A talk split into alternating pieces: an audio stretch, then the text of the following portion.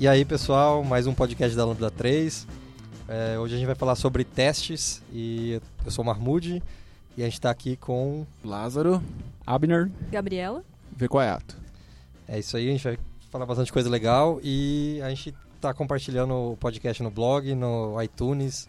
Então dá joinha, estrelinhas e qualquer coisa que seja positiva e compartilhe pra galera saber. E se você tiver algum comentário sobre esse podcast aí, pode jogar lá que a gente lê e a gente responde. Então é isso aí.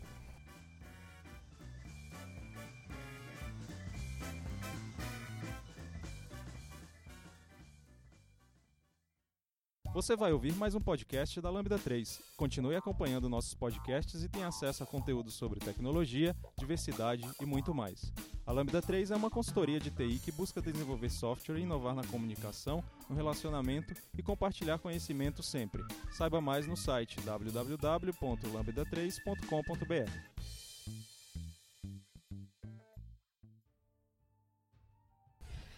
Bom, primeiro de tudo então, vamos falar o que são testes. O que, que é teste? Quem quer falar aí? O que é teste? Bom, teste é teste é, é código, certo? Teste, testes são é, trechos de testes automatizados, né? É, são trechos de código que você escreve para validar o funcionamento do seu outro código, né? do seu sistema de forma geral, é, de um método, de uma classe, de um módulo, de quer que seja. É uma forma de você garantir que alguma coisa que você construiu, que outra pessoa construiu, está funcionando corretamente, né? Nem sempre é automatizado, né? A maior parte dos testes que a gente tem é, é- são manuais, alguém Uhum. vai lá e clique, clique. E a gente vai falar um pouquinho, é, principalmente de testes automatizados, né? Aqueles que envolvem o, o, o desenvolvedor ir lá e desenvolver um teste para cobrir o seu código. É, eu enxergo o teste também como um, um processo, né? Independente da, da técnica que você usa, no final ele acaba sendo um processo para você verificar alguma coisa, né? Seja ele um teste automatizado, um teste manual, e seja ele um teste de unidade, aceitação, integração, etc. Ele faz parte de um, de um- processo de desenvolvimento onde você verifica se o que você produziu está de acordo com o que você deveria produzir, com as expectativas, tanto é, e aí o- os diferentes tipos de teste vão avaliar diferentes é, tipos de, de resultado, né? Se está de acordo com a especificação, se está de acordo com o volume de carga que deveria aguentar, se está de acordo com, com a, usabilidade prevista, etc, etc. Então, eu vejo também, além de, de, de, de uma simples rotina automatizada, como um processo no desenvolvimento. Eu acho legal, um, vou postar nos comentários depois lá, uma abordagem que eu vi uma vez o Maurício Anishi fazendo, que era ele começava mostrando que testes, primeiro é um teste manual. O cara vai lá, imputa os dados, olha o resultado e fala, ah, deu tanto. E aí ele começa a evoluir, tipo, ah, beleza. O que, que tem de ruim nesse processo? É manual, eu tenho que rodar, eu tenho que olhar o resultado, eu tenho que comparar o resultado. E ele começa a quebrar por partes ele vai falando, ah, então vamos começar a fazer o seguinte. Vamos imprimir um negócio que já fala se deu igual ou se deu errado. E ele vai evoluindo até o ponto que ele chega e ele põe um NUnit, acho que era JUnit no exemplo dele. E aí ele mostra lá que teste nada mais é, é isso. Tipo, ele está automatizando uma verificação de alguma coisa. É, então, normalmente quem não faz teste acha que teste é, é algo místico e que a gente está fazendo alguma magia negra muito grande para que aquele código seja testado. Então, acho legal essa abordagem para a gente enxergar que teste é só automatização de, de um processo que a gente já teria fazendo manualmente. É, então, sabendo disso, vamos para a próxima pergunta aqui. Por que eu testaria meu código de maneira automatizada? Ah, acho que a pergunta é por que que você acha que o seu código está certo, né? Como que você garante que o seu código está certo? Eu gosto sempre de inverter essa pergunta, na verdade. Porque eu acho que a gente já passou tempos e anos demais e escreveu livros demais e artigos em blogs demais, em revistas e palestras demais explicando por que testar. É, e assim como o cloud e outras é, buzzwords do momento, eu gosto de inverter isso. E por que eu não testaria meu código de forma automatizada? Por que eu não colocaria é, esse processo no meu dia a dia de desenvolvimento? Assim, qual é, o grande benefício que existe em não testar para eu adotar essa prática de não testar. Então, eu não consigo enxergar nenhum grande benefício em não testar. Então, é por isso que eu testo, simplesmente. E, então, eu cansei de explicar os motivos pelos quais eu testo. Então, eu gosto sempre de inverter essa pergunta Falar, ok, então me dá qual é a proposição de valor de não escrever testes. Então, sempre vai rolar um cri, cri, cri. e aí fica fácil dizer. Então, beleza, já que não tem valor não testar, eu vou testar. E é isso aí. Porque É, qualquer Certo. valor que É, o teste existe, tenha. Existe, existe duas vertentes pra mim, assim, sobre do porquê escrever testes, né? É, em geral, você escreve testes pra é, garantir que aquilo que você fez está correto e que futuras alterações é, não quebrem todo o comportamento do seu sistema, né? Então, de repente, ah, quem aqui nunca passou por um problema do tipo, ah, meu software funciona maravilhosamente bem, é, uma nova feature entra e de repente sistemas começam é, usuários começam a reclamar de problemas do sistema em lugares em que supostamente não foram mexidos, né? Então, esse tipo de coisa, esses, esses problemas de regressão acontecem, né? Ou mesmo quando alguém entra no time e aí começa a aparecer alguns bugs e coisas desse tipo, porque a pessoa não tá. A- ela não conhece ali o ambiente, não sabe dos padrões que foram adotados e ela começa a adicionar muito código sem cobertura de teste começa a dar problema. Pra mim, o maior benefício do teste é a segurança. Porque muitas vezes a gente sai, faz 50 classes, verifica que tu- tudo que você fez, step by step, tá funcionando. Mas aí, em algum momento, você precisa modificar alguma coisa que você fez na primeira classe. E aí você não tem como garantir que aquilo tá funcionando. É, ninguém vai testar as 49 classes de novo pra garantir que aquela última alteração não quebrou e é aquela alteração que você fala, ah, isso aí não influencia em nada não. É, e, aí não- você pega e dá deploy. E, e não só de novo, né? Eu, na época do meu finado blog, é, eu escrevi um texto que, que acho que foi, sei lá, um dos mais lidos no blog, que eu, que eu fazia uma correlação, ou eu usava, na verdade, o, o efeito borboleta para explicar o desenvolvimento de software e a utilização de testes, né? E basicamente nesse exemplo, sei lá, se a gente está falando de uma classe, beleza, você tem uma classe ali. Aí você tem um método dentro daquela classe. Aí quando você coloca um if e um else naquele método, você já tem três outcomes diferentes aí. Sim, então tem- três você, tem, você tem três paths diferentes que o seu código eh, ele pode executar. E aí beleza, então se você tem três paths diferentes, você tem pelo menos três testes que testes. você tem que executar aí. Só que geralmente o seu sistema não é composto de uma única classe. Então, se você tem duas classes e cada uma dessas duas classes tem um método, esse método tem um if else, então você já tem seis paths diferentes. Só que além disso, você tem os estados internos dessas classes, desses objetos, quando o seu código está executando. Então, você tem potencialmente muito mais do que seis paths para fazer esse teste. Então, quando você começa a construir é, o, o seu código, quando você começa a acoplar ele, relacionar as coisas, você tem muito mais caminhos do que é, você pode, de forma simples, verificar. Então, quanto mais coisas você adiciona, maior complexidade, e aí fica muito mais difícil você fazer essa regressão, porque quando você só tem uma classe ok, quando você tem duas ok, quando você tem 10 ok, putz, mas e aí? Agora eu tenho essas 10 se relacionando, e agora eu vou colocar mais 5, agora eu tenho que pôr esse framework externo, e agora eu tenho que fazer essa outra coisa. Então, é, o, o teste ele é, ele é muito bom para esse ponto de segurança, assim, porque eu consigo, mesmo que com os testes eu não consiga escrever todos os cenários é, possíveis, pelo menos todos os possíveis que eu escrever, eles vão tá- ele- eles vão estar estar sempre funcionando. escritos ali. E, e- e tem uma essa característica né, de, de testes automatizados que geralmente eles são é, repetíveis, né? Eu nem sei se é exatamente essa palavra, mas basicamente sempre que você executar, eles vão executar, eles vão ter a mesma saída, então eles vão, eles vão te dar uma, uma certa garantia disso. É, um, um outro aspecto do, do que eu gosto do porquê escrever testes é que eu acho que eles me ajudam a entender quando eu terminei alguma coisa. Então eu consigo, em, forma de testes, de especificações, é, escrever o que eu preciso fazer para um, um determinado trabalho, uma determinada rotina. Então, sei lá, pensando numa calculadora.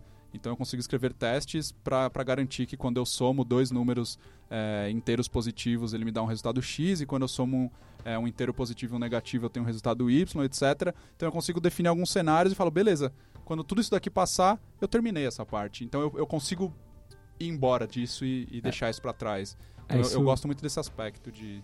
Isso é bem legal que ele te ajuda, de certa forma, a manter o seu sistema como um todo simples. Porque você vai acabar, tipo, fazendo o que você precisa, né? É muito comum você entrar em... em- começa a mexer em código de sistemas... é, nem, não vou nem falar sistemas legados, porque nem, não precisa nem ser tão legado assim, mas... É, basicamente, É. todo o código que você escreveu ontem é legado. Então, Sim. e, mas sei lá, tipo, é muito comum você ver é, código inútil.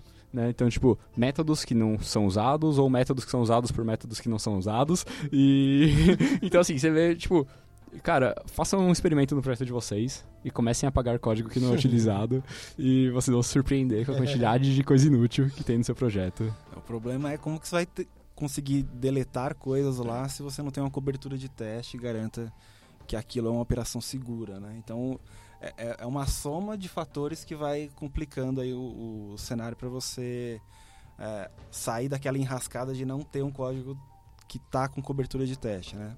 Ah, quando você está no, no- no C Sharp, por exemplo, isso não é exatamente tanto um problema, porque o, o compilador vai te te alertar ajuda de algumas coisas, né? E mesmo se você tiver no ASP.NET, poss- possivelmente com, com as views compiladas, você vai, você vai conseguir é, pegar isso daí. Mas é uma coisa que você tem que estar ativamente procurando ali no tooling, né? Do tipo, ah, eu vou apagar referências não utilizadas, eu vou apagar métodos não utilizados.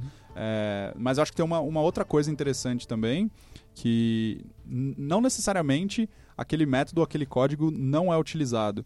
Mas o que pode acontecer é que você tem ali uma complexidade desnecessária. Então, talvez você tenha dois métodos quando você talvez precisasse de um. E, e geralmente os testes evidenciam isso. Porque o, o, o teste está consumindo a, a API pública da- da- das classes e dos objetos que você está escrevendo. Então, geralmente, quando começa a ficar meio chato de testar, quando começa a ficar um pouco mais difícil, você fala, putz, peraí, então é hora de eu deixar isso aqui um pouco mais simples. Talvez seja a hora de eu juntar isso daqui, passar isso para cá, jogar isso para outro lado. Então os testes começam a te forçar a pensar um pouquinho mais, pelo menos, eh, na forma como você está fazendo. Porque de duas uma, ou você vai parar de testar porque tá chato demais, e aí se tá chato demais testar é porque o seu código tá chato demais, vai ser chato demais programar, at all. É, ou você de fato vai começar a pensar nele e buscar uma simplificação e uma escrita um pouco mais interessante. Isso é uma coisa que eu gostei bastante, que eu gosto bastante do, do que você falou, é que no fim das contas o teste acaba sendo o primeiro cliente do seu código, né? Então, é, depois que eu comecei, comecei a trabalhar com testes e tudo mais, né? é, eu comecei a perceber, tipo, claramente é, que as minhas classes acabavam ficando, tipo, com uma API pública mais redondinha, sabe? É, é, tudo que estava ali fazia sentido por- de, alguma, de alguma forma.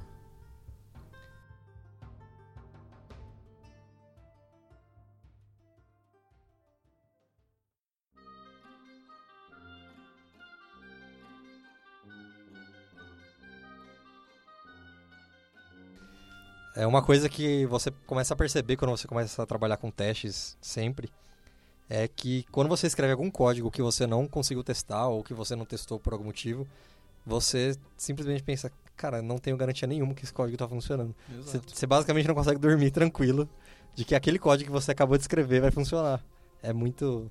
É, eu teve- uma, uma vez eu tava participando, eu não lembro se era um dojo ou, ou se eu tava, sei lá, num desses hackathons em, em eventos e eu tava pareando com o Gigio e, e aí a gente tava escrevendo uns testes e aí eu falei, beleza Gigio, tá bom já, a gente já cobriu vários dos, dos green paths e dos não green paths desse, de- dessa classe, desse objeto e tudo mais, acho que tá bom. Aí ele virou pra mim e falou, eu não confio em mim, então eu vou escrever mais uns testes aqui, mesmo sabendo que vão passar.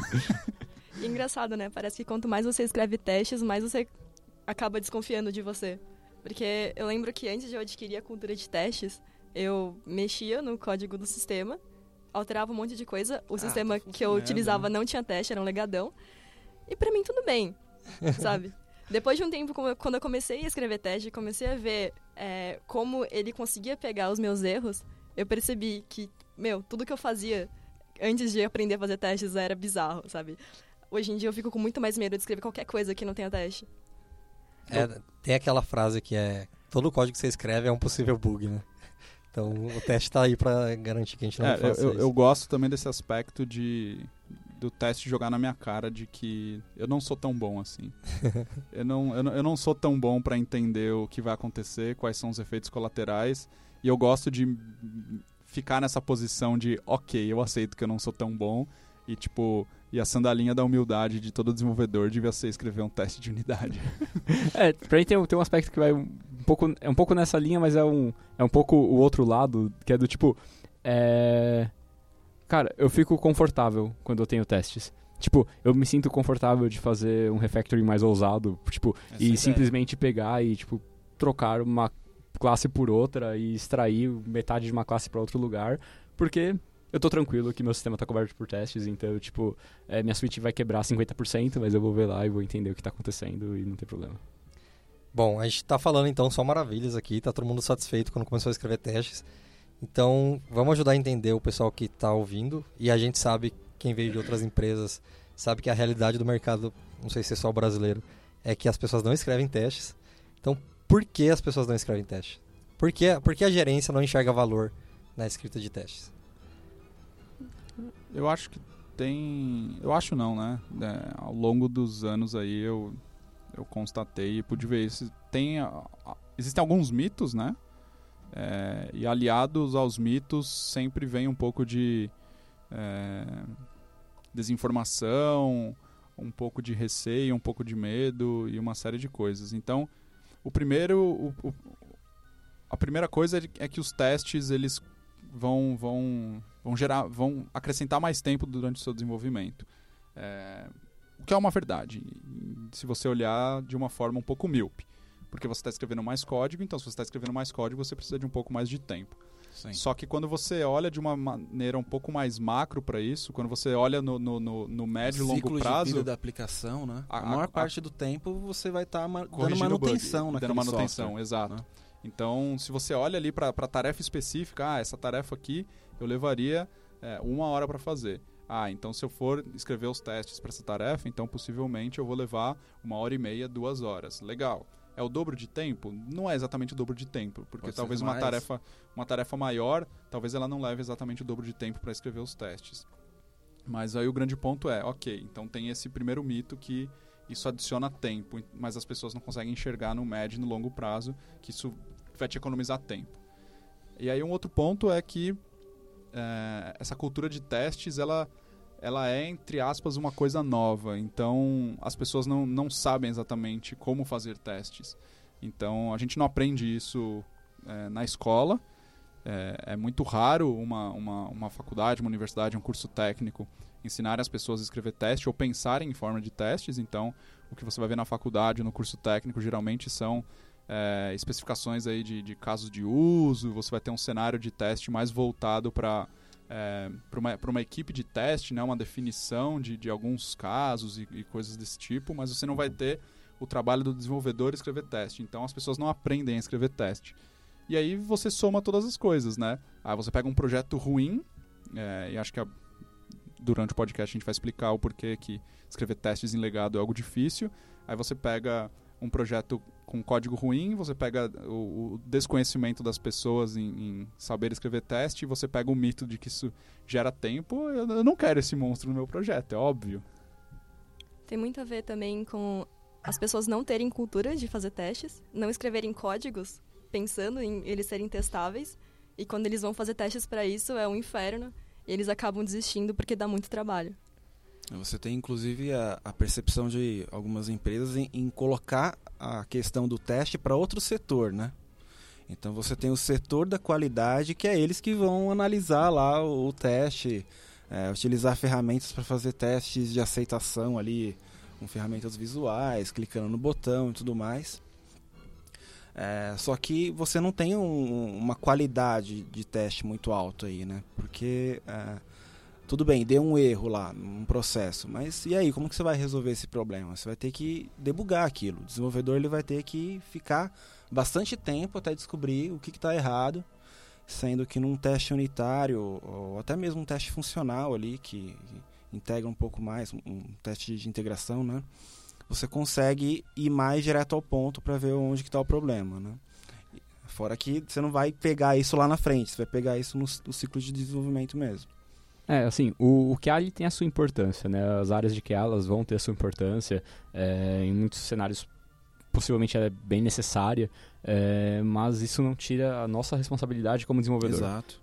É, no fim das Exato. contas, a gente é responsável pelo código que a gente escreve. Então, qual a única forma que a gente tem, a única ferramenta que a gente tem para garantir que aquele código que a gente fez, que aquele, aquela feature que a gente entregou e que a- aquele o produto final do nosso trabalho ali, que ele é, está correto, que ele tem uma, uma certa qualidade. São testes automatizados. Pô, eu sempre confiei no Ctrl Shift B e achei que bastava.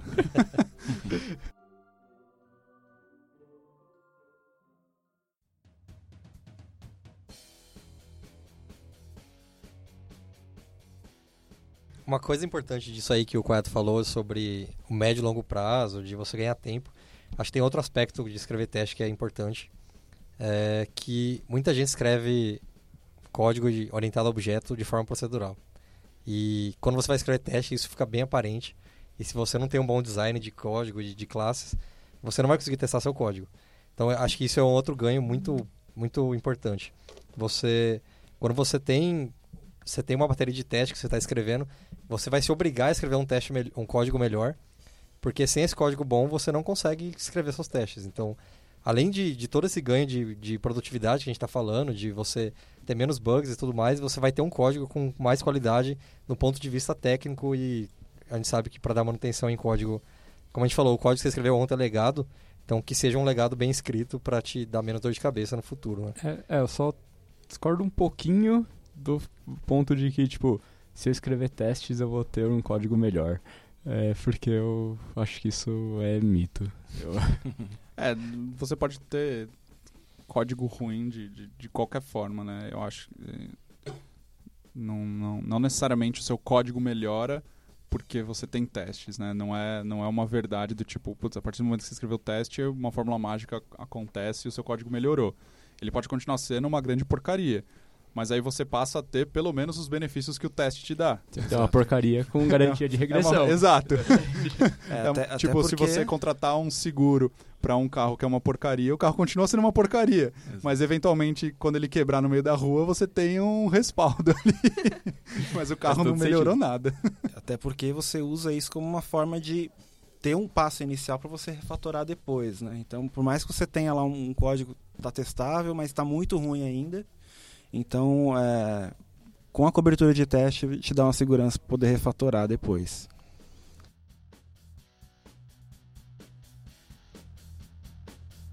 É, então a gente está falando que tem muitos benefícios em escrever testes e tudo mais.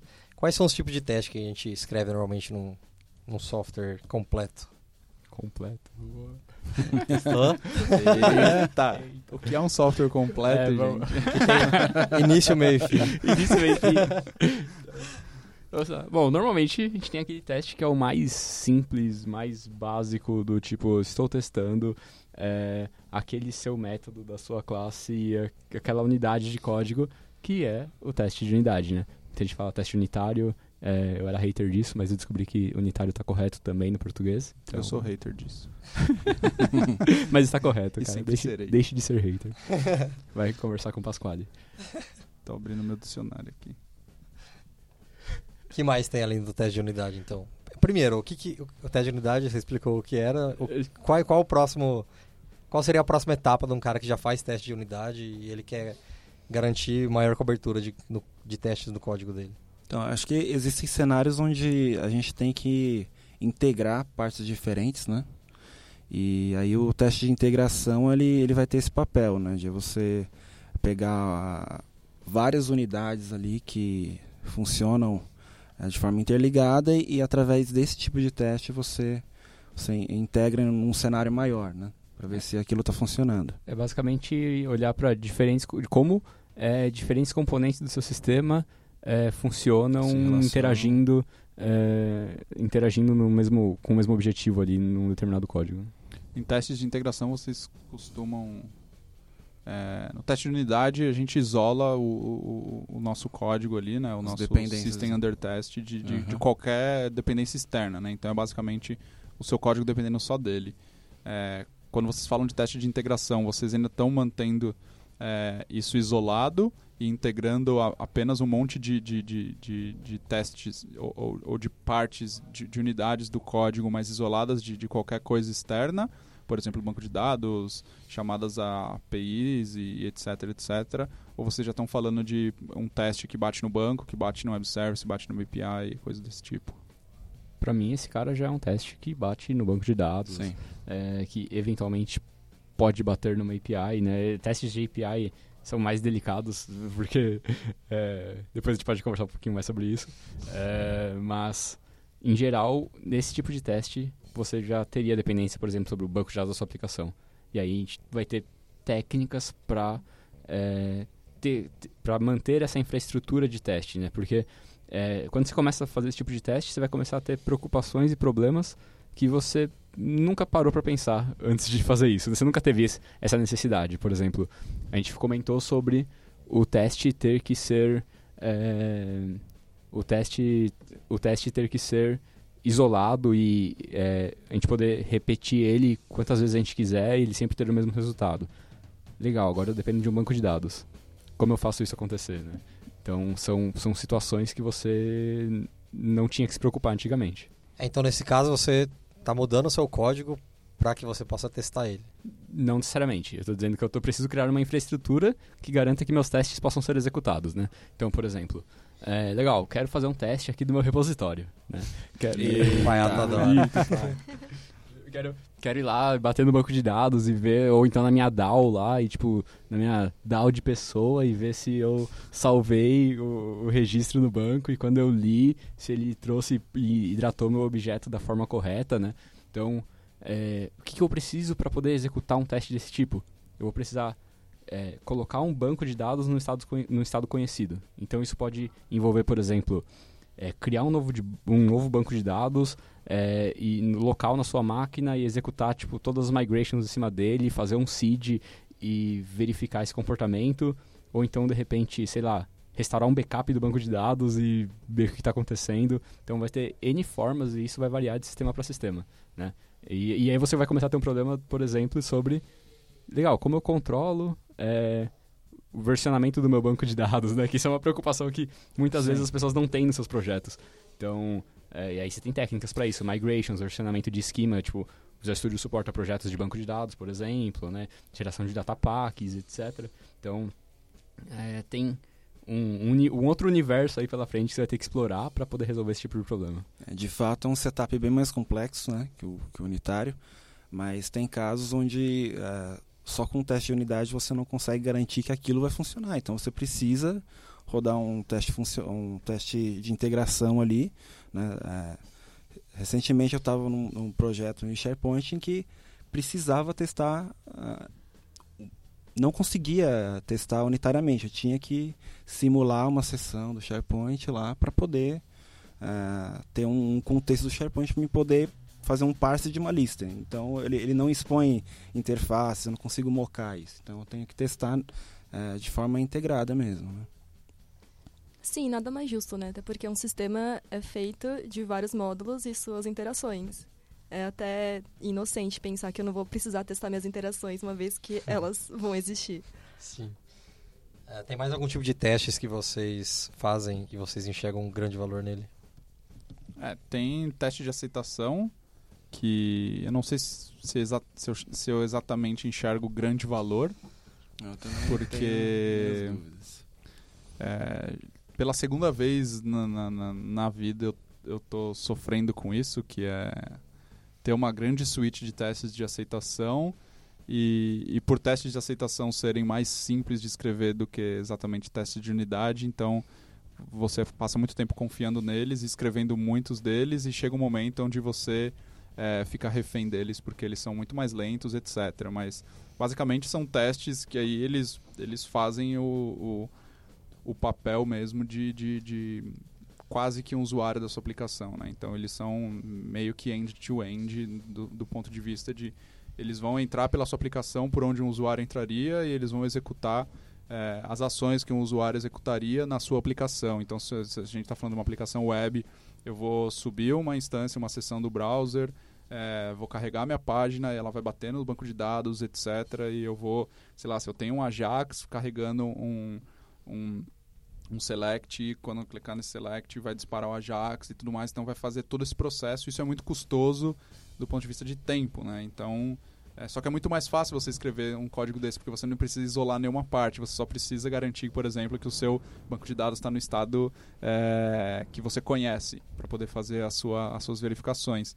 Só que esse tipo de teste ele é muito caro, ele é, ele é lento. É, eu não e... diria que, que é mais fácil de, é, de você escrever um tipo de te um teste desse tipo, né? Até porque normalmente, sei lá, a biblioteca mais popular aí para isso é o Selenium, né? E o Selenium tem suas chatices, então, em geral, não necessariamente é tão mais fácil escrever código, mas é mais intuitivo até, porque Ah, legal, preciso testar meu cadastro. O que eu preciso fazer para testar isso? Ah, eu abro o sistema, entro na tela de cadastro, preencho os dados e clico em salvar. Olha só. Parece, parece, tipo, isso é natural pra gente. Agora, tipo, é, muitas vezes fazer um design de código que, que permita que você teste todas as unidades do seu sistema de forma separadas e tudo mais é por muitas vezes mais complexo do que isso.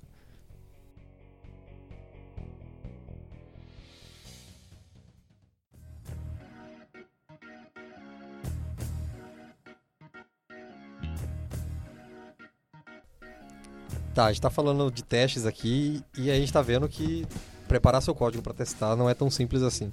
Mas e que eu, e, e eu, eu que já tenho um sistema lá legado de dois anos e foi feito sem o carinho necessário. E agora eu quero começar a testar ele. E aí? Chora. Chora? não tem solução? Basicamente, você vai sentar e chorar por muito tempo, você vai amargar. e é o que você merece. Dá uma esperança. Dá uma esperança. Não, não, povo peraí. tá Eu, eu, eu, eu vou dar uma esperança pro povo. Vai, vamos lá. É, Sim, é, assim, primeira, primeira coisa.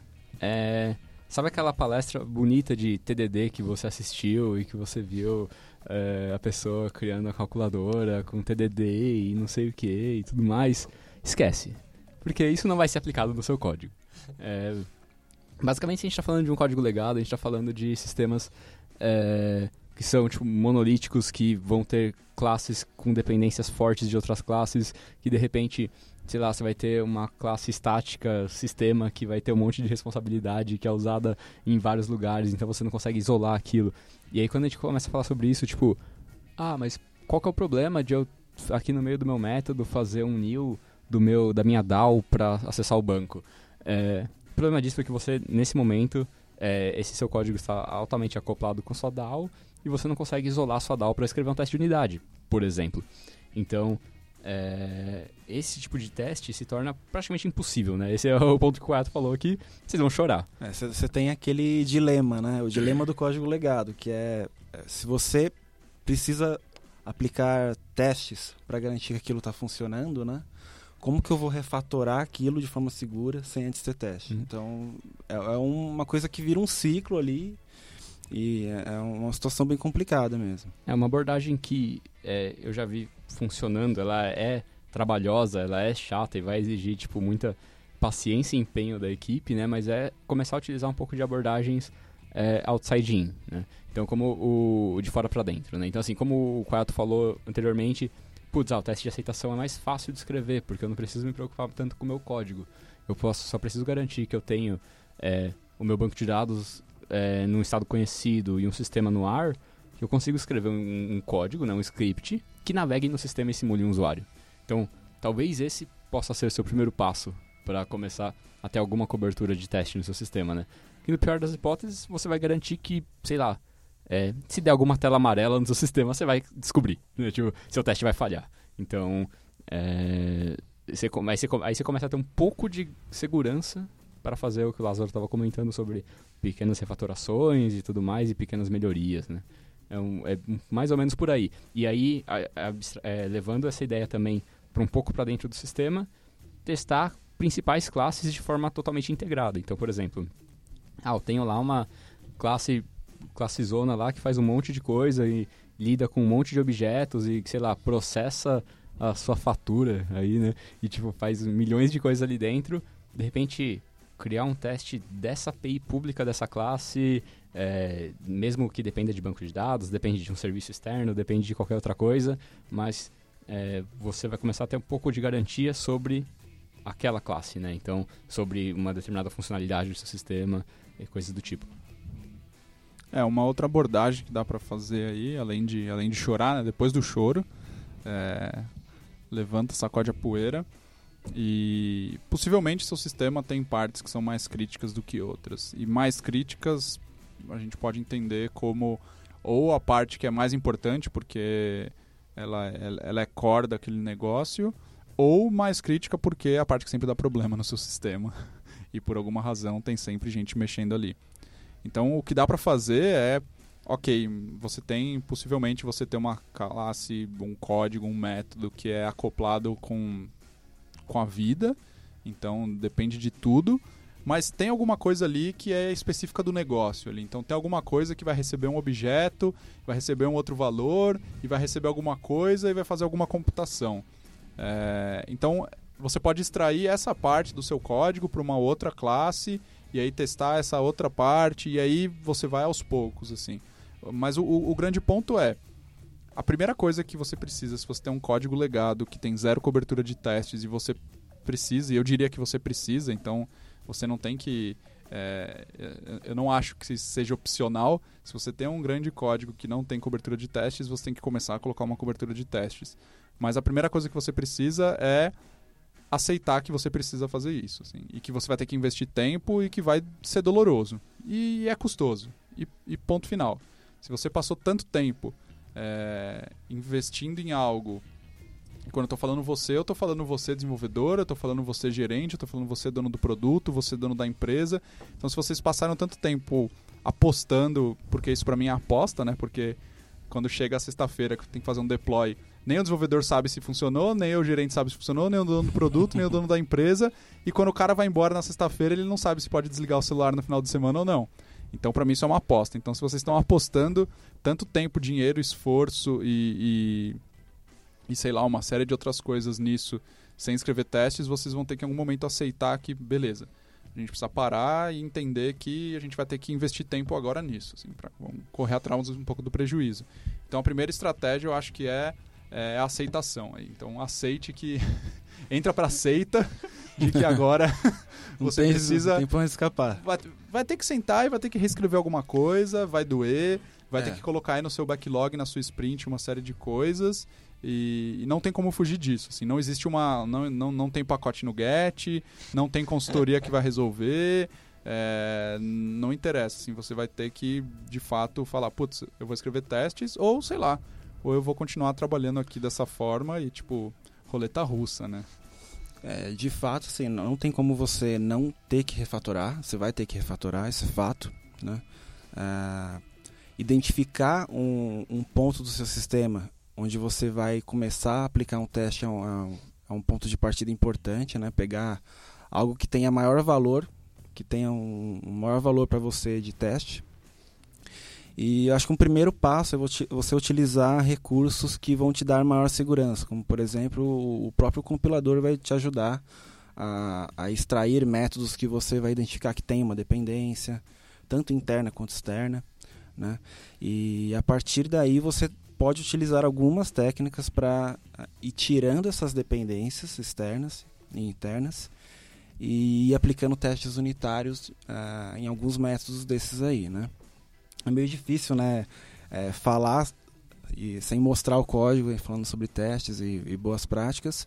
É, tem um, um livro bem legal ah, que é o acho que é do Michael Feeders, que é o, o Working Effective with Legacy Code, que ele tem muitas técnicas para você trabalhar com refatoração eh, em código legado e que o ponto principal dele é como fazer isso de forma segura e a gente pode falar um pouco mais sobre isso.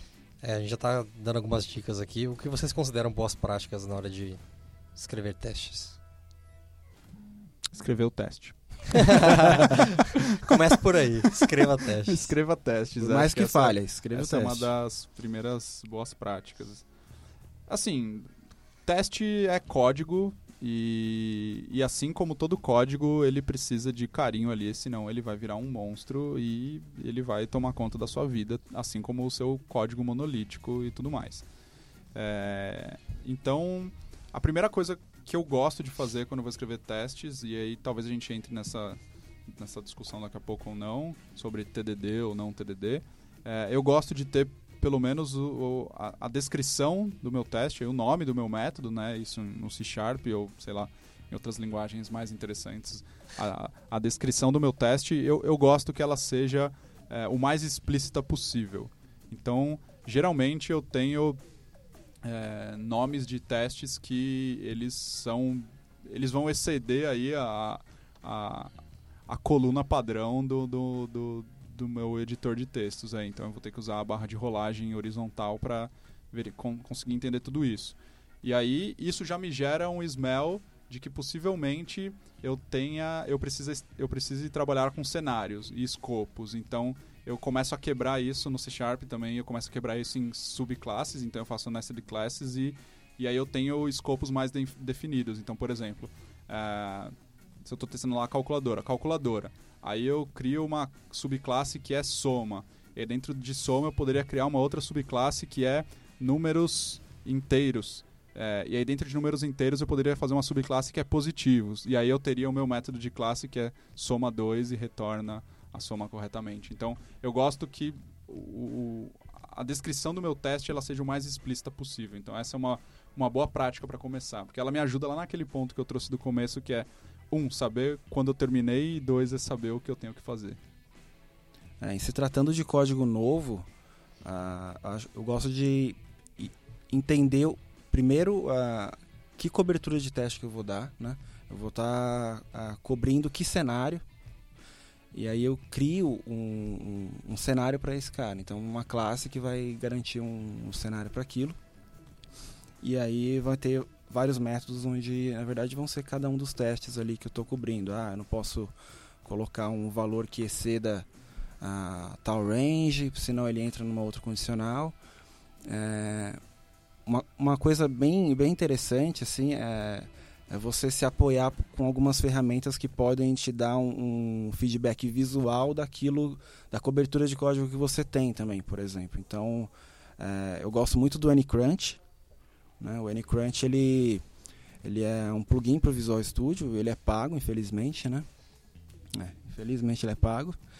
É, muita gente reclama dele, fala que ele é lento pra caramba. E é mesmo, se você não tem uma máquina com SSD, você vai ter problemas. Mas ele te dá um feedback visual mostrando que, ó, você não, não cobriu esse if aqui. No próprio editor, na, na área da esquerda ali, ele, ele mostra que você desenvolveu um código e aquela parte ela não está testada. Então, faltou um teste ali. Entendeu? Acho que isso é, é interessante porque, por mais que você tenha a, a boa vontade de ir lá e pensar em vários cenários, muitas vezes você acaba deixando alguma condicional escapar. E ferramentas como essa podem te ajudar, entendeu? Ainda na linha de ferramentas, eu, uma coisa que eu gosto é de é, escolher o seu, o seu set de. A, o seu cinto de utilidades aí para o seu projeto de testes. Né? Então, assim, ah, qual framework de mock você vai usar, uhum. qual o seu framework de teste, é, você vai usar algum framework ou você vai fazer alguma coisa seu para, sei lá, criação de objetos, por exemplo, builders, factories, qualquer coisa do tipo. Então, é, ter, usar, escolher bem essas ferramentas, né? É um, usar um framework de, de asserções, por exemplo. É, escolher bem essas ferramentas ajuda você no, no, no, dia a dia, né? Então, por exemplo, sei lá, o MS Test, eu não sei como que tá agora, mas antigamente, por exemplo, não tinha suporte a test cases. Então, tipo, é você olhar para sua classe de teste e tinha um monte de código repetido por conta disso. Então você tinha que é, criar, tipo, é, extrair um método e, tipo, fazer vários testes que chamavam esse método e você continuava tendo código repetido. Então, usar um framework que te ajude mais do que isso, por exemplo, pode ser bem legal.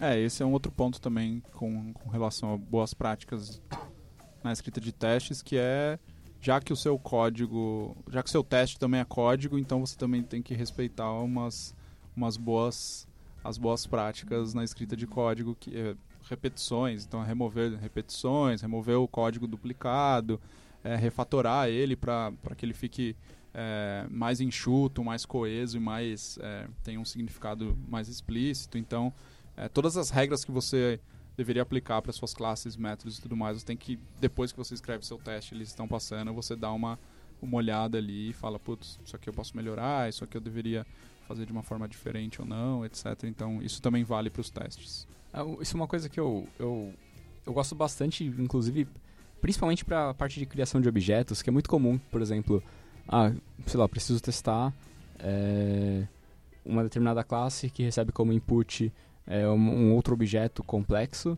e de repente esse objeto ele depende de muitas coisas para criar ele, né? Então, ou sei lá, eu fazendo um teste mais integrado, alguma coisa assim. E eu já vi acontecendo de por ser difícil criar esses objetos, primeiro, sua classe de teste ela fica bizarra porque é, fica lá um, sei lá, 20, 30 linhas, 40 linhas de código de é, new object, passando para new object, adicionando em lista e não sei o que. É, e pessoas deixam de escrever testes porque é difícil. É, é, chato, é complicado. Você precisa ficar. É muito trabalhoso, né? Criar, fazer esse setup. Então, é, se você não for usar algum framework para isso, C Sharp, a maioria é ruim. É, pelo menos então fazer o seu, tipo, criar essas abstrações para criação de objetos para os seus testes, já com alguns valores padrões, alguma coisa do tipo, né, um builder ou uma factory, alguma coisa do tipo, ajuda extremamente. Tipo, porque você troca essas 30 linhas por, sei lá, uma linha de chamada de um builder que cria lá com os valores padrão e seu teste funciona. E você pode reaproveitar esse builder em um monte de coisas.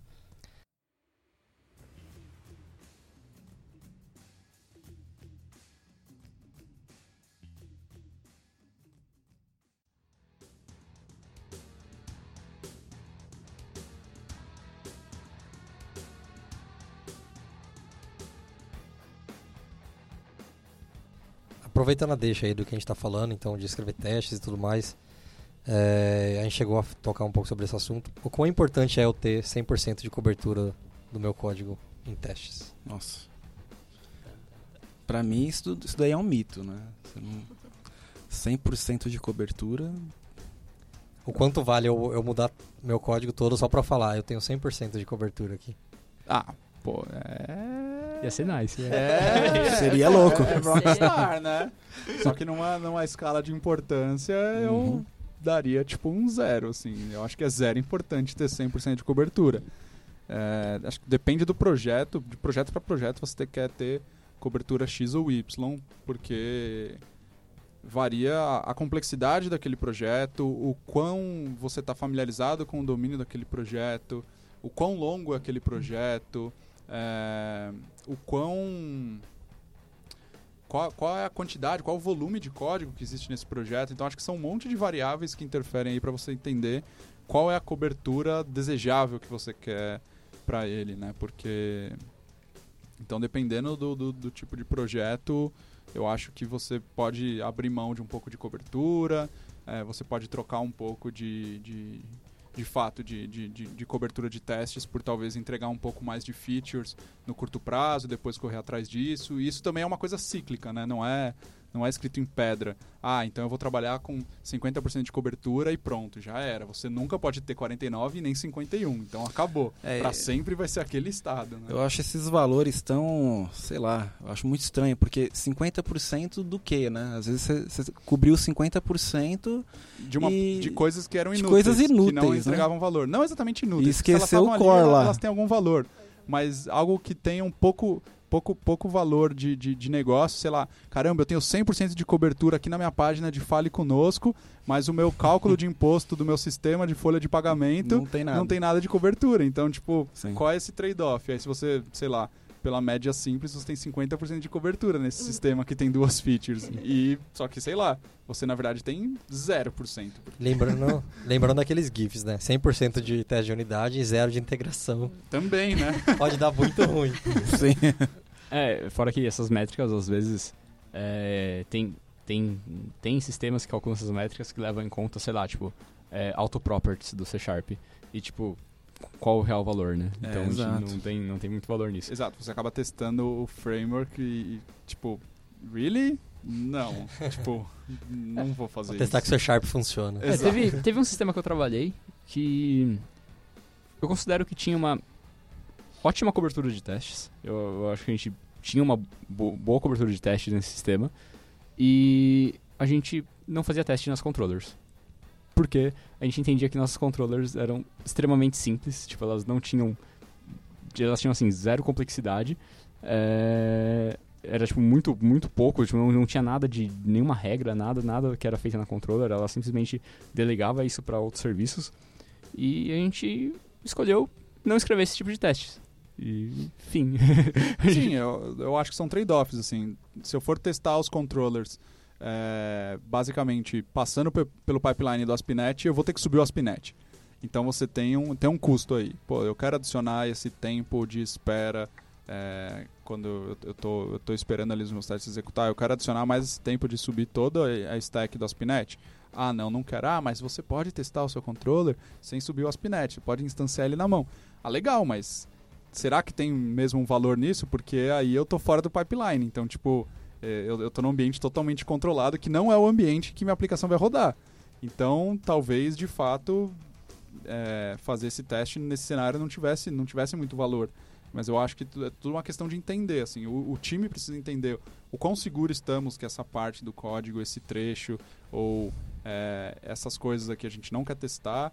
E, e aí tem outro ponto também, sei lá, porque você não necessariamente vai ter 100% de cobertura com um tipo de teste, né? Então não é o teste de unidade que vai te garantir 100% de cobertura.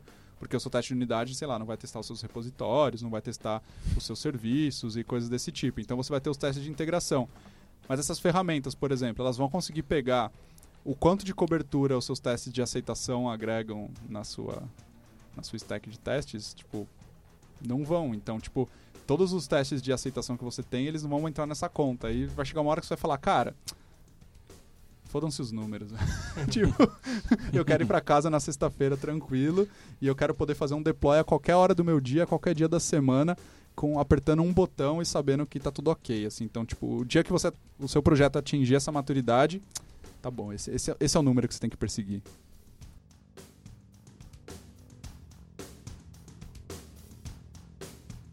É, então vamos. A gente tá acabando, vamos pegar um outro tema polêmico aqui. Eita, TDD ou não TDD? Eis a questão. That's the question. Primeiro, o que é TDD? O que é TDD? Vamos lá. Ah, TDD dá um podcast só pra ele, né? Vai, Mas- vai ter, vai va- ter. va- Vai vamos, ter, vamos, vai ter. vamos já, vamos já Spoilers. Bias. começar- vamos lá, então vamos fazer, sei lá, uma mesa redonda aí, então. Lázaro, TDD ou não TDD? Não, primeiro, o que é TDD? O que é TDD? O que é TDD? Tá. Então vai lá. É. Test Driven Development é a técnica que ficou popularizada aí através do é, livro do Kent Beck, é, TDD by Example. É um livro bem prático, cheio de exemplos, como o próprio nome já diz. E basicamente o TDD se baseia no, no mantra do é, Red Green Refactoring. Então assim, é, pr- primeiro, ah, uma coisa super importante do TDD. Você vai começar escrevendo teste. Você nunca vai começar escrevendo É, código de é um produção primeiro, certo? Então, vou criar lá minha cal- calculadora. A primeira classe que eu vou criar é calculadora testes, né? E beleza. Então, e aí você entra no mantra do é, Red Green Refactoring, então que é o seguinte: você primeiro escreve um, um teste de um determinado comportamento da sua, da sua classe, do seu método. É, você roda esse teste, esse teste tem que falhar, Ele tem que ser o mínimo possível o mínimo funcionar. possível para funcionar. É, pra, pra, fal- pra, o- é, você escreve o mínimo de código possível pro teste compilar ali, né? E aí ele, você roda e ele falha. Você faz o mínimo de implementação possível para aquele cenário de teste passar. E aí, nesse momento, você refatora esse código, né? Pra, é, caso você perceba que ali é, você tem uma... Você conseguiu evoluir de alguma forma ali, você é, percebe um determinado padrão que vale a pena extrair, criar uma abstração ou whatever. E, após isso, você é, vai para o próximo passo é, fazendo um que eles chamam de baby step. Então, assim, sei lá, você cria o caso mais trivial de funcionamento dessa calculadora, depois você cria o segundo caso mais trivial e assim por diante até você ter uma cobertura aí. é, aí você teria uma cobertura de todos os casos da sua calculadora e é, você teria a o, todos os. Você teria a cobertura total de testes disso, né? E você teria uma calculadora funcionando ao final desse ciclo. Bom, então sabendo disso, vamos ver fazer a mesa redonda aqui então. Quem quer começar aí? É, Era, era eu, né? Então vai lá. Qual que era a pergunta mesmo? Lá. TDD ou não TDD? Ah, TDD, pô. Quer elaborar mais ou ficar só no voto? Não, assim, é, é, sempre que, que eu começo a trabalhar num projeto novo, acho que antes de definir qualquer arquitetura, a definir é, N patterns que você vai utilizar no seu código, acho que a ideia do TDD é justamente isso, é você se preocupar primeiro em ter o- o- os testes para garantir que aquilo está funcionando, né? Porque muita gente começa a desenvolver e lá na frente pensa em testes, né? Só que aí você já pegou diversos problemas e incorporou no seu código. Né? Você criou dependências fortes, eh, você não seguiu alguns princípios que vão te facilitar na escrita de testes e, e quando você começa a pensar nisso só lá na frente, você vai ter problemas. Então, por que já não pensar agora? Já não começar a pensar uh, em teste e, e, ter já um desenvolvimento TDD Way, né? Então, assim, uh, num ambiente legado, tipo um, um projeto legado, aí a, a, história já começa a complicar, né? Porque uh, não vai ser tão simples assim você chegar e já começar a falar, não, agora a primeira feature que eu vou fazer aqui eu já vou aplicar teste. Então você vai ter mais problemas, mas é uma, é uma forma, é uma ideia, entendeu? De você já, já pensar em, pô, eu tenho que aumentar a cobertura aqui para mim garantir que essa feature vai funcionar. Então, assim, eu gosto muito, mas tem cenários que são bem mais complexos mesmo. Bem, é, para mim, eu vejo bastante valor no TDD quando eu estou em algum cenário que eu não conheço alguma coisa nova, alguma coisa que eu nunca fiz. Eu acho que o TDD ajuda bastante porque, como vocês estavam falando antes, o seu teste vai ser o primeiro consumidor do, do seu código. Então, isso vai ajudar você a construir seu código para que ele fique enxuto, para que ele faça apenas o que ele precisa fazer e você não criar códigos inúteis. E para você, de fato, pensar no que, ele, no que, que ele vai precisar fazer. Você vai pegar, vai pegar a sua especificação, vai escrever códigos para atender a sua especificação e aí você vai conseguir é, depois disso, pensar na implementação. Agora, se é algum, algum cenário em que eu já conheço, já fiz milhões de vezes, eu não vejo tanto valor em aplicar TDD e fazer baby steps. Uhum. É, em alguns momentos, acho que o TDD é uma visão meio, meio romântica, assim, do, da escrita de testes. É, em alguns casos, às vezes, a, às vezes a pessoa enxerga que ela está perdendo tempo fazendo aquilo, que acho que são esses casos que você já conhece, você já fez mil testes, então será mesmo que eu preciso fazer baby steps aqui e, e fazer todo o ciclo certinho, bonitinho? É, tem uma questão aí que é o, o lance do baby steps, né? O tamanho desse baby steps, ele depende da, da sua maturidade com relação ao problema, né? Então você poderia é, aumentar o tamanho do passo aí, né? É, agora, se você responder a pergunta TDD ou não TDD, eu diria não TDD. Mas, é, test first, sim, sempre. Existe uma. Existe uma.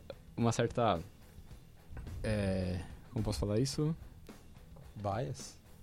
Eu não sei. É, na verdade, a, a, galera mistura um pouco uh, os conceitos de TDD com test first, né? Então, o TDD, ele prega que você vai guiar o design do seu código através do seu teste. Exato. E que isso é bom, né? E eu acho que isso é um mito, né? Porque, no fim das contas, é, vai depender muito da, é, da experiência do desenvolvedor que está ali escrevendo aquele teste para que você consiga ter um design legal, né, no, no, no, mesmo fazendo TDD. Então, então assim, nem eu é, vou um pouco na linha da Gabriela também, do tipo, eu gosto de TDD, de fazer o baby steps e exercitar esse, esse, esse mantra, né, esses passos todos, quando eu estou em cenários é, mais complexos ou que eu tenho menos segurança do que eu estou fazendo. É, em geral, no, quando eu te, já tenho um pouco mais de segurança, eu sempre faço o test first, mesmo assim. Então eu gosto de, por exemplo, escrever uma especificação, né, uma spec do tipo como minha classe tem que se comportar e de repente já coloco ali todos os comportamentos que eu espero e, é, e tudo mais. E aí de repente eu faço uma implementação só que faz tudo aquilo passar, né? É, não vejo, não acho isso um problema. É, então eu gosto muito de test first e eu uso menos TDD do que é, normal do que, sei lá. É, eu diria que TDD se possível, mas eu acho que na maioria dos casos ele não é possível. Ou ele acaba sendo mais enfadonho do que entregando resultado. Então eu prefiro de fato escrever specs first.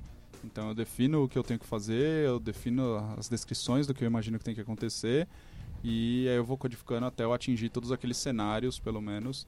É, mas não necessariamente eu vou seguir esse mantrinha, porque eventualmente ele acaba sendo enfadonho mesmo. Então, uhum. geralmente eu já quando eu tenho um conhecimento grande já do domínio, ou quando eu já tenho um conhecimento grande de como as minhas classes estão estruturadas e tudo mais, acaba ficando um pouco chato de ah, eu vou fazer o mínimo teste possível aqui, Sim. só preciso compilar, mas eu já sei qual é o próximo passo, então eu não vou seguir esse mantra em todos os casos, mas nos casos que eu não conheço, ou nos casos que eu estou começando a desenhar uma classe, estou começando a desenhar uma, uma relação ali, eventualmente isso acaba sendo útil, mas no geral, se possível, mas eu tenho visto que na maioria das vezes não é possível, então eu diria que não TDD.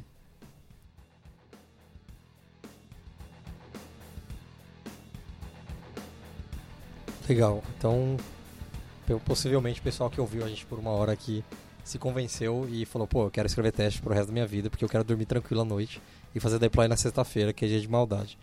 Yay. E aí, por onde eu começo? Escrevendo testes. Como? Eu não sei escrever testes. Pioneer Project, Unit Test. Me ajuda. É, bom, sei lá, existem muitas. é, existe bastante literatura sobre.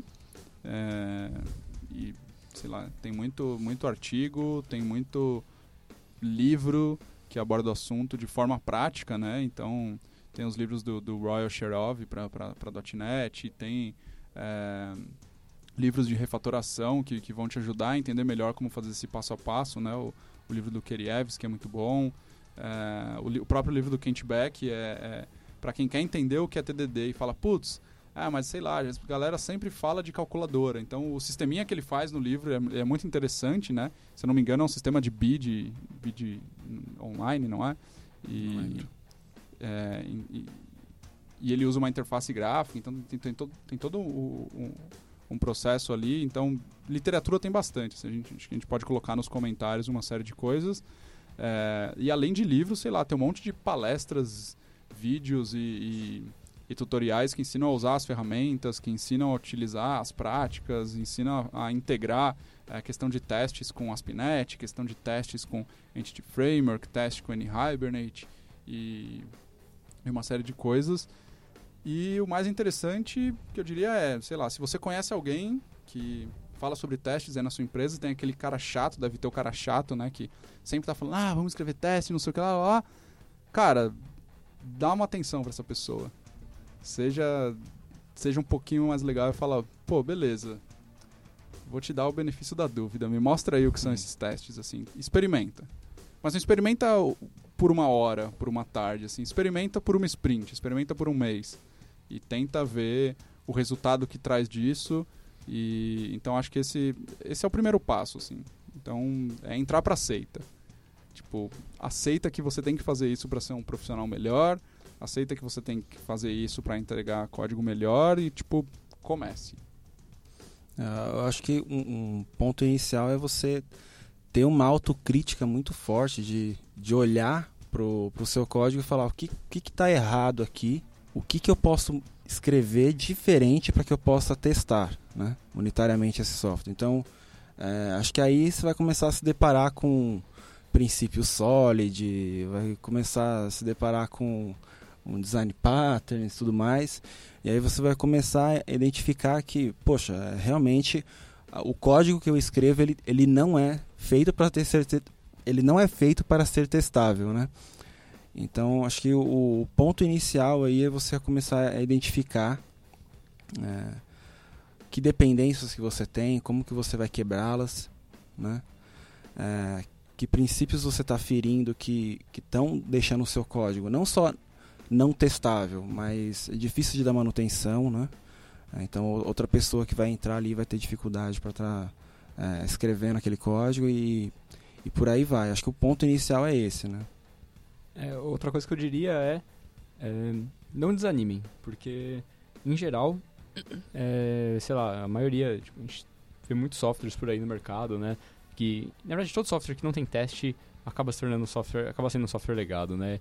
E mesmo software que tem teste tem algumas chances, tipo, o código que você escreveu ontem já se tornou um legado. Então, é, você vai se deparar com é, muitos dos problemas que a gente falou aqui sobre, ah, mas eu não consigo é, desacoplar minha classe para testar, não consigo testar isso aqui em forma de unidade, é, um teste de integração é muito difícil porque meu sistema usa cinco bancos de dados e, sei lá, tem um banco de dados da Oracle aqui que é super difícil de fazer qualquer coisa.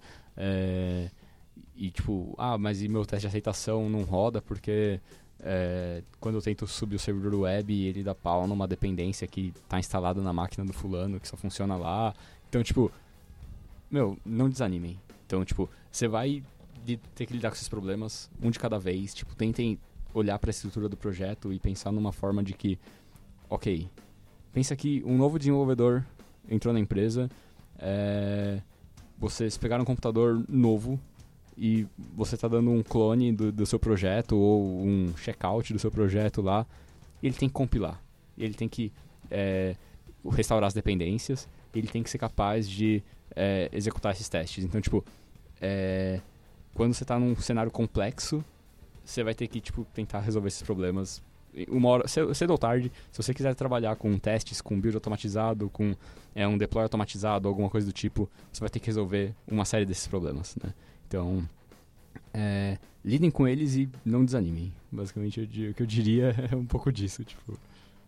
Ah, e o, o, o, exemplo que eu comentei de bid online, de auctions, na verdade é do Growing Object, Object Oriented Software Guided by Tests, que é um livro bem legal. É, exemplo... Java. Sim, assim como o do Kent Beck é em Java também. Tudo em Java. só avisando. o do Kent Beck, na verdade, ele faz um sisteminha financeiro também, mas é, é outra coisa. Mas eu acho que é isso. É, na real, é, sei lá, se você tem pouca experiência no assunto, ou você mete as caras, ou você dá aquele voto de confiança para alguém que conhece, mas geralmente estar ao lado de alguém que tem um pouquinho mais de experiência do que você vai ajudar ambos a, a conseguir dar os primeiros passos nisso. Assim. É, é sempre mais legal fazer essa jornada quando você está com alguém. Acho que uma coisa interessante que a gente esqueceu de dizer, é, e que falando agora de estar com mais alguém, o fato de pair programming e tudo mais, é que eu acho que, talvez exceto pair programming, o testes automatizados são uma das formas mais rápidas de feedback que você consegue ter com relação ao seu código, à sua aplicação, né? Porque, tirando eu o compilador, né? Porque não compilar, não compilou. Mas o, os testes conseguem te dar um feedback de uma forma muito rápida, muito rápida. Então, sei lá, se você está testando um método que está lá, sei lá, um método de emissão de uma nota fiscal que faz um cálculo específico de um imposto lá. E só aquele cálculo, como é que você testaria esse cálculo sem esse tipo de teste? Você teria que abrir o seu sistema, logar, fazer, gerar uma nota fiscal para ver se o cálculo bate e tudo mais. Com teste automatizado, você testa só aquele cálculo e acabou. Então, é uma forma muito rápida de feedback também. É, uma coisa interessante é também o que você ter um ambiente, é, um software testável vai te proporcionar a, a nível de deploy contínuo, é, outras vantagens que ele vai te dar, né? É, além do simples fato de você ter um ambiente testável com cobertura de teste. Isso é um ponto importante porque se você tem um código testável, então você pode avançar para outros passos. E isso é algo que você não, não iria conseguir fazer tendo um, um ambiente que não tem essa tensão. Né? Acho que essa é a hora que eu terminaria a palestra com um slide de pessoas felizes na praia, se divertindo. e gatinhos fofinhos. É, é. E gatinhos fofinhos, porque sem testes você nunca vai estar feliz na praia, se divertindo. Esses gatinhos vão estar todos tristes. Não, os gatinhos vão estar então tá possivelmente. Deixa os gatinhos, por favor. Quando você não escreve teste aqui, o gatinho fica triste. Ou ele morre. É. Todo bug em produção, um gatinho morre. Não, gente. Bom, não vamos encerrar o podcast assim tão Com Escrevam testes, gente. Pô, com esse tema, com esse clima mórbido. Bom, antes que a gente piore o clima aqui. Gatinhos não morrem, mas eles ficam te julgando. Bom, então é, é isso. Ruim, Espero que vocês tenham curtido aí comece a fazer testes, quem não faz e quem faz, é isso aí. A gente vai colocar algumas referências aí para vocês no, no post do blog, né? É, acompanhem lá, é, comentem com a gente caso vocês tenham uh, alguma dúvida e estamos aí. É isso aí. Valeu. Show. Falou. Falou. Quaiato, quando foi a última vez que você escreveu um teste? Há, mais de duas semanas. Cara. a gente fecha com essa.